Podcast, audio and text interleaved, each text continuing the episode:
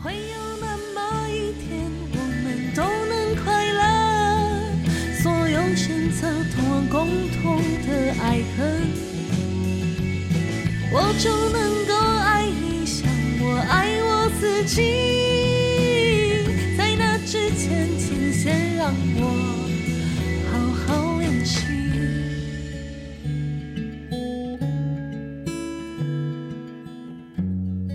大家好，欢迎收听思醉的 Podcast《今朝永续，今朝醉》，我是主持人地瓜。这个 Podcast 里面呢，我们会访问各种不同工作背景的来宾，然后听听他们怎么样把工作和联合国永续发展目标，也就是 SDGs 结合，来打造永续的企业。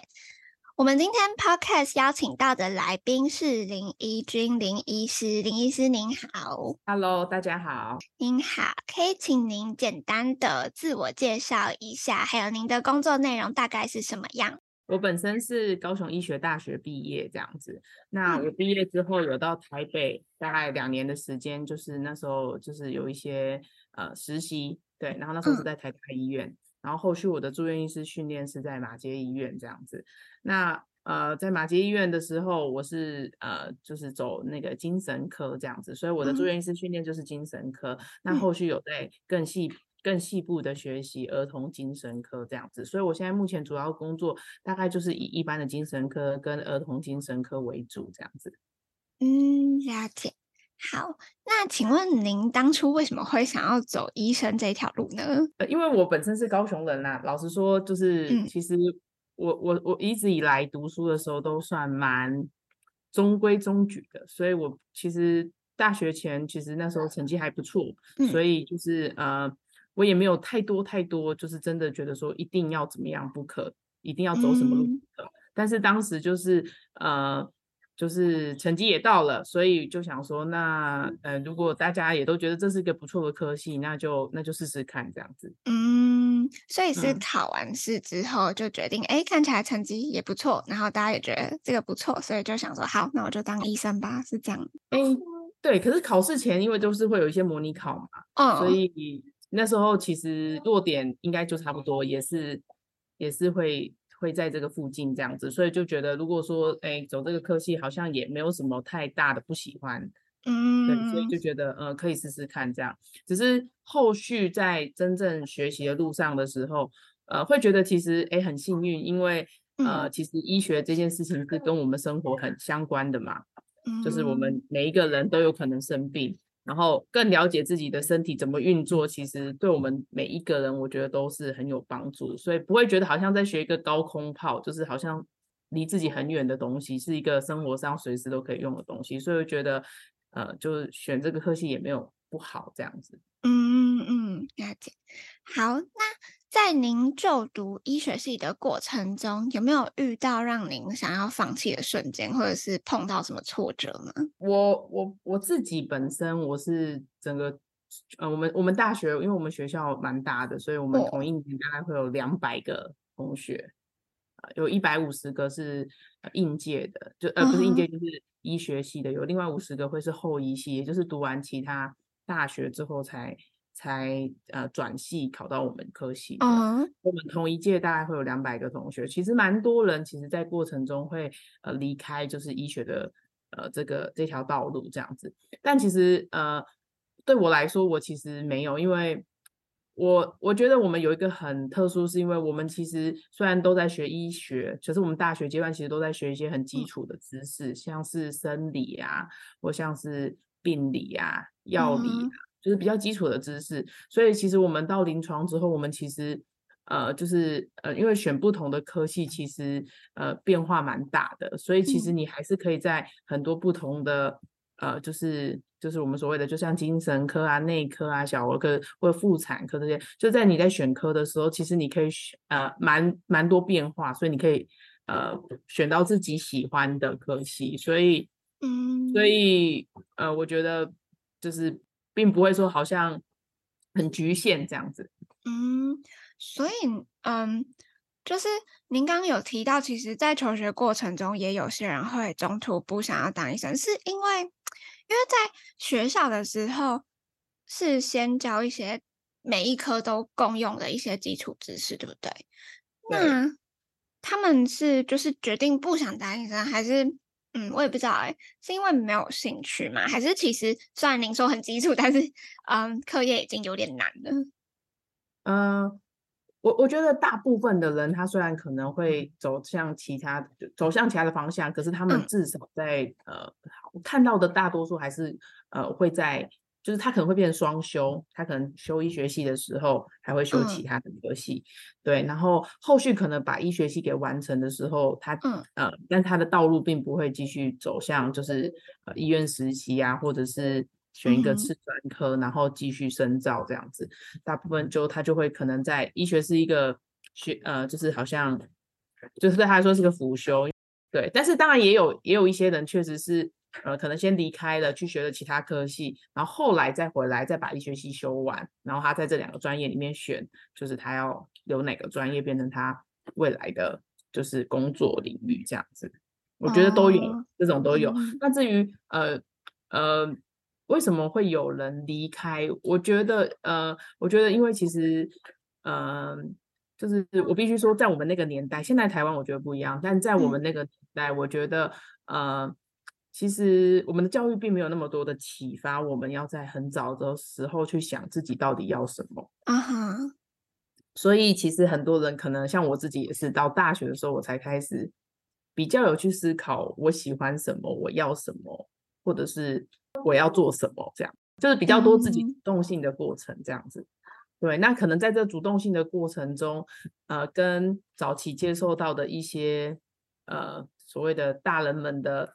呃，就是理想可能是会有冲突的。那、嗯、那时候我觉得他们可能会让自己有选择，不管是用双休的方式，或者是先暂停，然后跳出去学习。嗯、我觉得这个也是一个自我探索的过程。其实我以我现在来看，我会觉得这是一个很正常的过程，只是它发展在比较晚，比如说大学阶段，而不是发展在比如说国中啊，或者是更小的时候。嗯、对。嗯、您刚刚有提到您。呃，医学系的修业年限很长，然后，嗯、呃，我印象中是医学系一般来说修六年，然后可以请您再介绍一下，嗯，就是后面什么住院医生啊，然后实习大概是长什么样子的吗？就是年限之类的。Okay.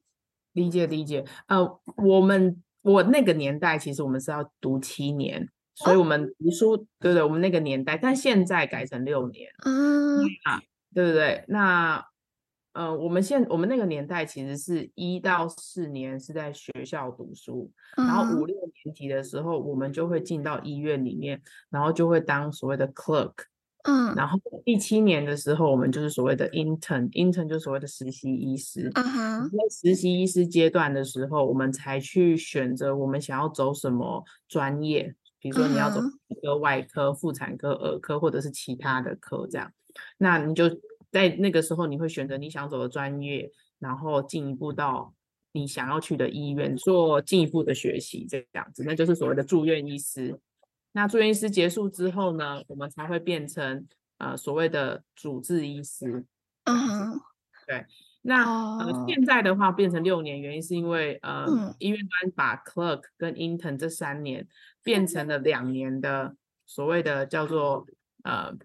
就是就是变成全部都是 intern，就是全、uh. 呃，因为 clerk 是只看眼睛看，但不会手术，oh, 会操作。Uh. 对，就是进医院，然后像个小跟班，然后呃学长姐老师们做什么就跟在后面看他怎么做，就看两年。嗯、uh，huh. 在看的过程中，我们当然会有同时合并一些临床的课程，就是让你进去知道你要看什么这样子。Uh. 对，看了两年之后才做实习，才会真的有手做的，就是。需要你操作的部分，那但是后后来这个他们改制之后，就变成两年都是首要操作，就是没有纯看的这个过程，所以他们就变六年。嗯，嗯哼，这样子的话，因为本来实习生是一年，所以就把实习延长，然后把 clerk 全部取消。对，把 clerk 取消，然后变实习两年。但是因为我们呃，就是之前有一个事件嘛，然后所以我们本来是 intern 结束之后就直接变成住院医师。哦，但是因为之前就是有一个。就是小朋友，然后被医院踢皮球的事件，嗯、所以后来就是政府就呃，就是规划毕业后本来应该直接变住院医师，就是比如说你是想走精神科，嗯、你就去住精神科当住院医师。但是后来因为这样，就多了一年叫做呃毕业后的一年的学习，那叫做 PGY。那毕业后的这一年的就 Post Graduation Year 这样子，就是毕业后一年的学习。那这一年他就是有点是、嗯、呃 Intern 的衍生，他会把呃 Intern 那一年就是。到呃到住院医师，我们其实有一些比较基础的医学知识，在医院的基础的医学知识，在那一年的时候，就是在更深入的，就是让你有操作的部分这样子。所以即使你之后走精神科，你还是会有可能 run 到内科病房、外科病房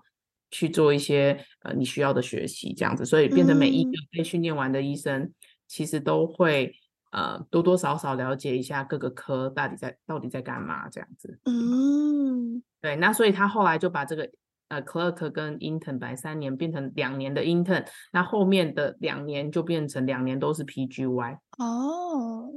本来是两年 clerk，一年 intern，一年 PGY。啊哈，然后后来变成两年的 intern，然后 PGY 也变两年。哦哦，所以变二加二。对对对，所以他们就少了 clerk，、嗯、然后让 intern 变两年，PGY 两年这样子。嗯、所以不过那个就是踢皮球事件，为什么会跟要延长 PGY 有关系呀、啊？因为那个那个事件就是呃，因为早期是我们，比如说假设我今天是走精神科，我可能 intern 完之后，嗯，我就会直接去完全精学精神医学的领域。嗯，我其实对内外科的学习就只有真的在 intern 那一年。嗯，啊，因为 intern 毕竟是刚进医院，嗯，所以刚进医院对很多东西的学习，其实我觉得比较初步。嗯哼，所以变成如果假设你今天没有没有，就只有 intern 完，然后直接就进到一个相对比较次专的领，就是相对比较专科的领域，嗯，其实你对呃有一些。呃，急救的处置啊，或什么的，可能会会有一点点的生疏，嗯，或者是对一些基本的处置会有一点点生疏，所以当有一些比较困难的个案进到医院的时候，嗯，你会有一点点不太敢，或者是你会觉得这个是我能力处理不来的。那我们的训练本来就是这样，当你的医院的能力处理不来这样的患者的时候，我们就会请你转院，嗯，那这转院的过程就变成就呃，可能治疗有一些比较。精华的时间就慢慢的在流逝，然后最后导致比较不好的结果这样子，嗯、所以那时候他们就政府就想说，那是不是让每一个人就是都要学习到，就是呃，就是基本的，就是呃，简单基本的处置，然后来、哦、对对对，所以就就多了这一年的学习这样。嗯，好，谢谢，好，嗯，加油理解。有有有有，谢谢。嗯，想请问您遇过最让您印象深刻的病患是什么样的人呢？或是可以请您分享一下故事吗？哦，印象深刻。我其实我们的科我们科的个案其实都都蛮蛮印象深刻的。那嗯、呃，我就是因为我后来比较吃专是走儿童儿童心智科，也就是说呃，就是看小朋友的或青少年。嗯对，那呃，所以我的门诊个案也比较多数这样的个案。那我讲一个就是拔毛症的小朋友好了，就其实很多复杂的啦，但但这个案是有时候有时候我们精神科个案，他有些你你会很不能理解，但是其实他们需要的就是呃。这个环境下有没有人可以试图去理解他？嗯，我讲那个案，就是我那个小朋友，她是一个十岁的女生吧。嗯，然后她来的时候，主诉就是妈妈就是说她会拔头发这样子，然后就会拔到，嗯、因为小女生嘛，所以拔的呃就是呃妈妈会阻止她拔，所以她就去拔睫毛、嗯、拔眉毛，一、嗯、拔到这边就是睫毛、眉毛都秃秃的这样。嗯，那不让她拔之后，她就呃开始拔。拔头发，那拔头发之后就变成前前面的额头这边是秃秃的，嗯，那秃秃之后，他就妈妈就帮他戴发箍啊，戴一些就是布一块布把它遮住，或戴帽子遮住这样子。但是其实就蛮影响到上课的，因为因为你上课在教室里面戴个帽子，嗯，就是显得有点不一样这样子。那所以那时候他们就来治疗。那其实当然拔毛症，它现在在我们精神领域里面，它其实算是强迫类的一种疾患，这样子。嗯，对，强迫症类的一种疾患。那所以当然药物治疗我们也是有先用药物，但是其实它蛮需要蛮多的呃。就是互动的调整，这样子，就是他跟家庭的互动。那其实，在整间看到爸爸妈妈，其实对小朋友是非常关心耶，也看不出来是呃有什么特殊的互动。可是进一步了解之后，就呃就是发现爸爸妈妈其实早期自己本身都是非常焦虑的人，嗯哼，然后呃他们也小朋友也非常焦虑，就像呃有时候。可能你会觉得环境上爸爸妈妈后续在讨论的时候，也就我们其实都没给他什么压力了啊，就是功课也帮他减量了啊，然后可是不知道他压力在什么地方啊，然后就发现学校老师也很很很很很很 nice，就是说，哎，知道小朋友这个状况，也跟爸妈就是一直讨论说要怎么配合，让小朋友的症状呃就是压力不要那么大，然后症状比较轻，嗯，所以学校也做了很多配合，可是小朋友还是症状一直很持续，嗯，那后续就。就就在讨论的时候发现，哦，就是小朋友他就会说，呃，老师其实比如说功课，老师给其他人十，然后他只要写三，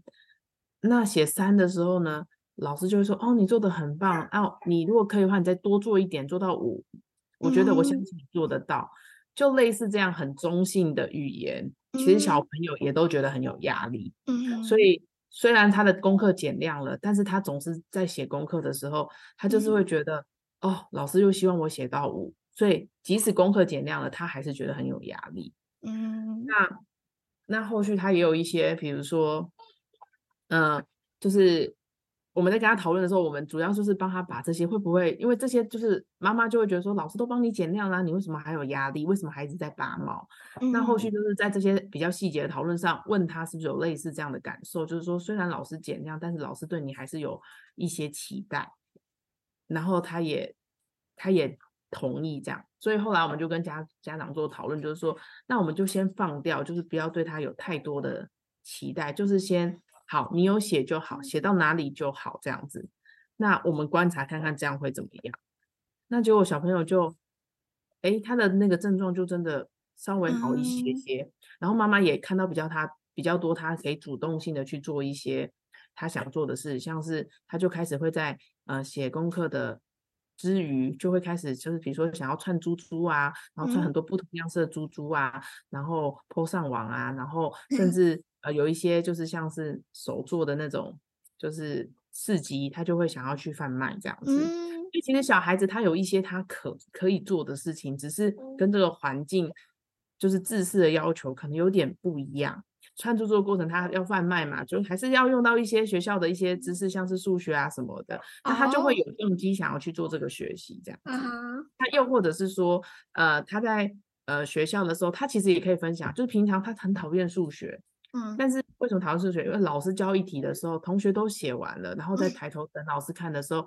他才刚想到要怎么下手，嗯哼，所以他自己光这个跟环境的这个落差，他自己内在就非常的焦虑紧张。可是老师都觉得不会啊，你还是会啊。我我觉得你很聪明啊，你应该可以。嗯，就是说他只是动作慢，大家都会觉得你只是动作慢。可是他会觉得他不只是动作慢，他觉得他在光想的过程，然后他看到别人都纷纷写完的时候，他那个焦虑感让他就本来会的东西就完全变不会。嗯，但是当这个东西回到一个比较没有压力，就是说哦，他今天因为串珠要一些。要一些呃，比如说帮人家结账啊，要那个回到比较没有压力的 时候，嗯、他这些学习其实就没什么太大问题。嗯，所以呃，就是往往我要讲的是说，分享这个案是，我想要讲的是，往往我们觉得哎，这没什么，但是其实在每一个个案身上感受上就不一样。就是我们觉得可能老师讲这样话只是一个很中性的鼓励，可是对很敏感的人来说，其实这样的鼓励其实也是一个压力。这样，那所以重点是在这些个案身上，我们主要是有没有环境中有一个人可以试图用理解他的方式去跟他对话。嗯哼。然后当这些环境有一些调整的时候，其实小孩子还是会有一些主动性，而不是呃我们一直。呃，环境有一个速度嘛，然后我们一直逼迫，呃，可能速度还没到的人一定要追上这个速度，这样子。嗯嗯嗯，所以有跟老师沟通过吗？还是因为就是这样子其实也蛮需要老师一起配合，然后也要老师愿意一起努力耶。对对对，因为像我们的个案，其实往往就是虽然是小孩子的疾病来看，嗯、小孩子有症状来看病，但往往我们需要很多跟家长、跟老师的对话。往往一个小朋友的、嗯、呃，不管是任何一种疾病症状的改善，其实都是需要亲，然后师，然后还有医疗一起协助。嗯，嗯，这是蛮常见的。想问他那时候开始串珠这个活动是？您这里建议的吗？还是就是他自己发展出来，突然有兴趣，然后发现，哎，好像可以跟数学结合的一个东西。呃，我们没有建议他，他自己其实本身就很喜欢这种就是手做的东西，嗯、但只是因为过去可能光写功课就三小时、四小时写到睡、嗯、睡觉，所以根本没有时间做这些事情。嗯、所以当时间有空下来的时候，他其实就有时间去做这些事。嗯嗯嗯。那林医师，我想请问您，因为就刚刚。看到那个后面您身边有小孩嘛，然后 想请问您，就是因为我看很多学某一个理论，或者是看我的教授，他们可能会拿自己的小孩算是当做实验品。那既然您读了这么多有关心理的理论，您会觉得就是您会嗯应用这些理论在您的小孩身上吗？或者是觉得哪一种理论比较适合教小朋友吗？嗯，好，就是呃，我我必须说，就是以我这样子，就是大概十年的临床经验，我常常会觉得，其实学到最后会发现，所有的理论都呃，其实是讲的概念都是一样的，只是它可能会呃呃怎么怎么被运用啊，就是说说像我们可能精神医学会讲所谓的行为学派啊，或所谓的呃就是呃就是那个叫什么呃动力学派啊，那感觉好像是很不同的东西，但其实。他们的就是这个治疗要能够成功，它的核心其实要很多的理解、同理跟建立关系。所以当没有这些基础的时候，其实很多理论根本就做不来这样子。嗯，对。那所以其实如果在教小孩上面的话，其实呃，我我常常有一个理论啊，呃，我常常有一个想法，就是说，其实小朋友他有他自己的气质。那其实我们环境，我们学这些理论，其实只是要帮助我们怎么样跟这个小孩气质可以搭配的更好这样子。对。嗯、那所以。在临床上，呃，不会说说哦，呃，就在实物上啊，我对自己的小孩，我不会说哦，因为我学了一个理论，所以我我我就用这个理论来教小孩。嗯、大部分的就是说，呃，我我觉得可能在精神医学上面，我们学到的是，我们更知道怎么去观察自己的小孩。嗯，更知道他的气质大概是怎么样。嗯、那我们怎么样可以让自己调整，或者是当我们自己，因为我都常常说，我们家长也不是全能嘛。哦因为现在家长很辛苦啊，以前家长根本哪有那么多理论，就是不乖就打，打了才会成才，嗯、对不对？所以没有那么多理论。嗯、那那到底我们怎么也是长得好好到现在？那到底差别在哪里？哦、所以我都会说，其实我们并不是呃，就是要要要成为什么呃，怎么教养专家。我只能说，我们每个。每一个家长在做的事情，就是想办法，尽量想办法让自己跟这个小孩气质磨合的更好，这样子。对，所以，我们学我们学这么多，其实最重要是我们能够更能观察小孩。更能知道我们气质是什么，嗯、然后用比较适合的方式去教养他。那我我也不会期待说，哦，爸妈都不能打小孩啊，都不能骂小孩啊，也不是这样。嗯、就是说，适当的一些规范，适当的一些界限还是需要的。但是更多的同理也是需要的。所以，我们怎么样在同理跟给他规范之间找到一个教养的平衡？我觉得这才是重点。嗯，哦，我觉得您说的很好，嗯、就是观察小孩的部分。对啊，因为其实像国外英国，他们其实他们有一个学派，呃，一个一一门学问啊，就叫做婴儿观察。那我之前听我们的督导，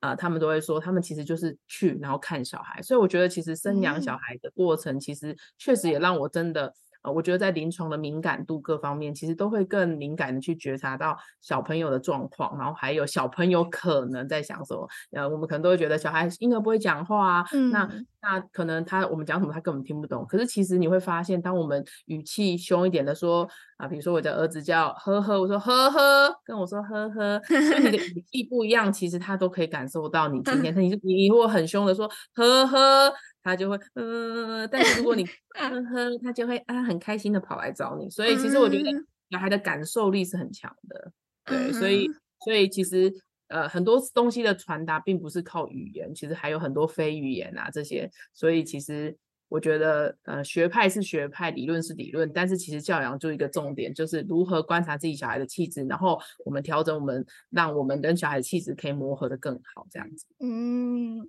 谢谢您的建议，希望也可以帮助到我们的听众。那还有另外一个问题是，想要请问。嗯，精神科医师也就是临床心理跟心理咨商师的差异，最主要会是在哪里呀、啊？OK，呃，其实我们跟心理师们之间其实一直都是合作的关系，就是精神科的个案在做治疗的时候，嗯、往往靠一个医生其实是不够的。往往需要很多方的协助。那医生，嗯、我们大概跟他们比较大的差别，是因为我们有呃，比如说我们在学习的过程中有一些药理的知识、生理的知识、病理的知识，嗯、所以我们可能在治疗上面，呃，用药啊，就是生物精神医学这部分，我们可能会稍微比较呃多的经验跟呃临床的实务这样子。那不过在这些就是呃所谓的深度治疗，比如说就是心理治疗的部分，就是所谓的智商的部分，其实我们在呃就是。呃，住院师的学习过程中，其实我们也是要接个案做学习，所以我们对这些个案呃的执行的方式，就是怎么治疗、智商这些，还是有一些理解。只是说，我们当然实务临床层面上，我们因为毕竟工作上比较多是在看门诊啊，看一些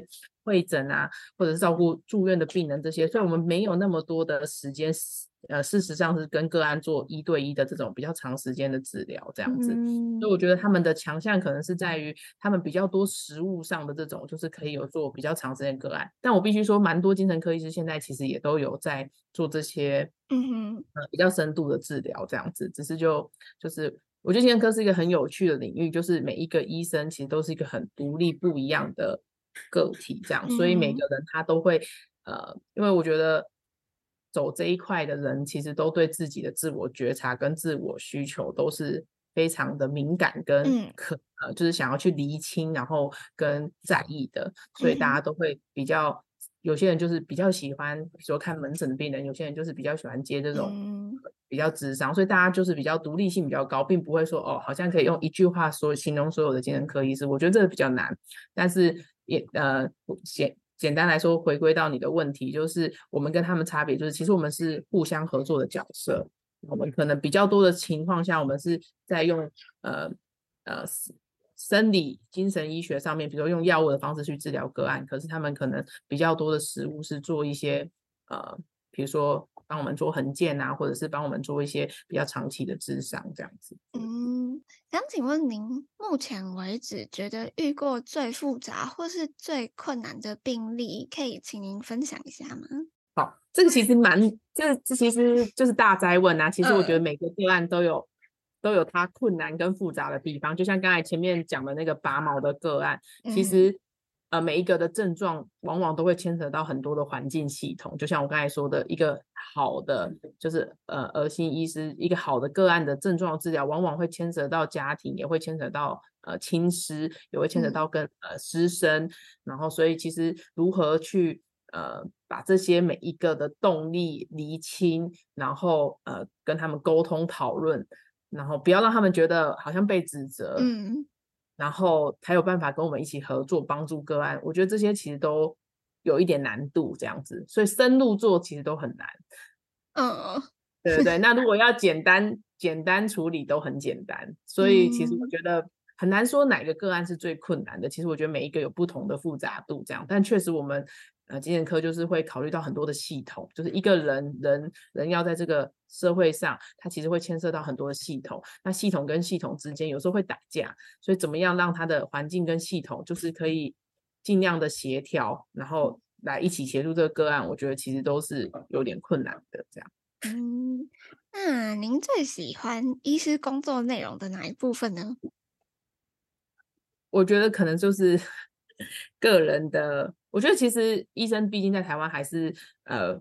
蛮受到尊重的，啊，嗯，我不知道现在算不算，但我觉得至少我觉得跟患者之间都是一个良性互动这样子。嗯，我觉得我们其实我我觉得我们这个行业蛮特殊，就是我们其实好像训练以来就是在想说我们怎么帮帮帮患者，好像没有医生会想说我们怎么害，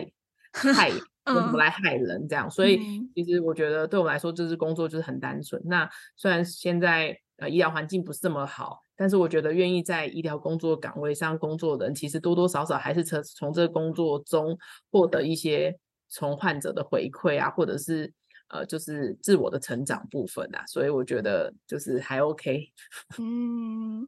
想请问你一个另外一个问题，就是，请问您觉得，嗯，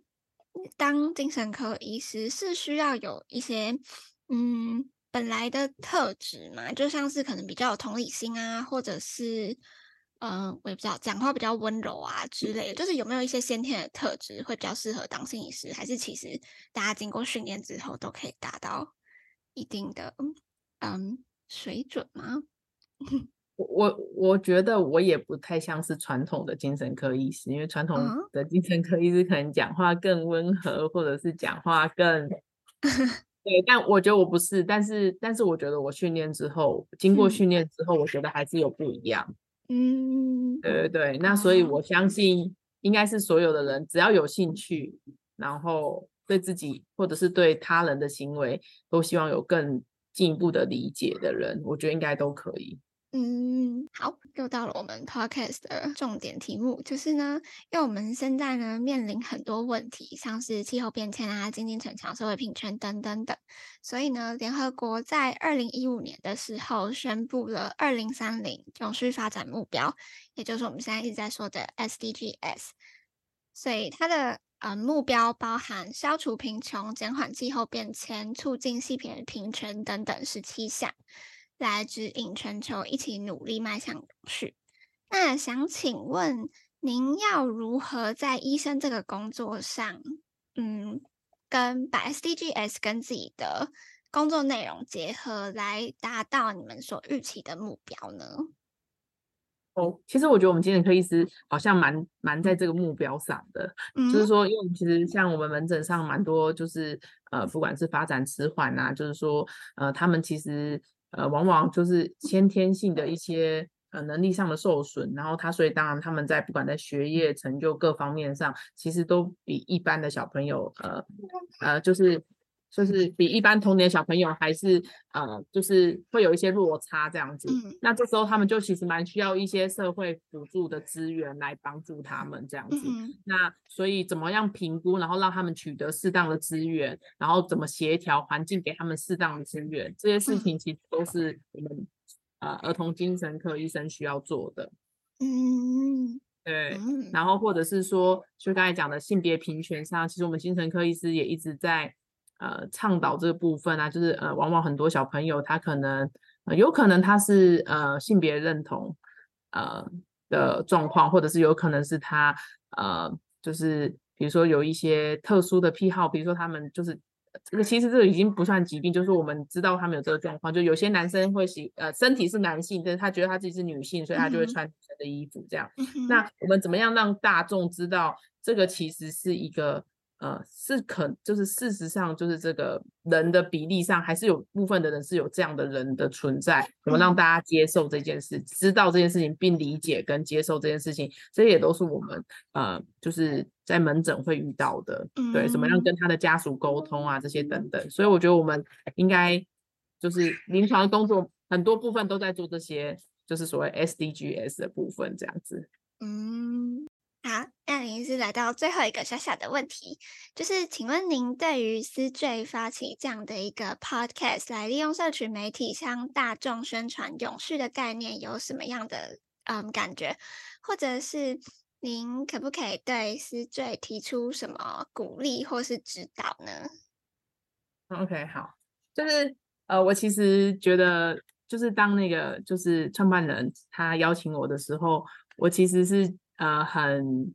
很感动，就是我觉得，就是年轻人现在，就是他其实我认识他一阵子嘛，因为他是我国中同学的弟弟，这样。嗯、那那他其实我记得他也很聪明，然后那我也知道他有一些他的自己的专业这样子。那我觉得在他的专业上面，他还呃，就是他也应该在这个社会上也打滚了一阵子，然后我觉得他还愿意就是、嗯、就是。在了解这个社会运作的规则下，还愿意为这个社会做一些事情，然后呃，主要是要呃，就是让大家就是更平等，然后更更呃，就是就是我觉得他还会有热情做这些事情，我觉得是很让人家觉得很想很想要支持他这样子。对，就是让我们这个社会变得更好。因为往往就是人出了社会一阵子之后，就会熟悉社会的规则之后，就会有点觉得，呃，就做社会规则可能有利对自己有利的事情，但是呃愿意再花时间去替。一些可能比较弱势的人啊，或者是呃一些比较不公义的事情啊发生啊，或者是在做一些呃，就甚至像他这样做，用个 podcast 然后去教育，就是因为我觉得教育可能是一个比较能够就是呃让一些不平等的事情慢慢有机会回到平等的一个方法，这样子，嗯、所以我觉得他愿意用这种，我觉得有点像是有点教育性质的，就是。呃，这是一个社群的呃，就是媒介，然后来让一些可能呃资源比较不足、相对不足的人有机会，然后呃，就是被教育。那我觉得这个是很不错，这样子，对。嗯，好，那林医师，谢谢您今天愿意拨冗参加我们节目的录制，跟我们分享您的经验。那如果各位听众有任何想要问林医师的问题，都可以在 Podcast 底下留言，我们会把问题收集起来，统一答复。那就感谢大家的收听，我们下次见喽，拜拜，拜拜。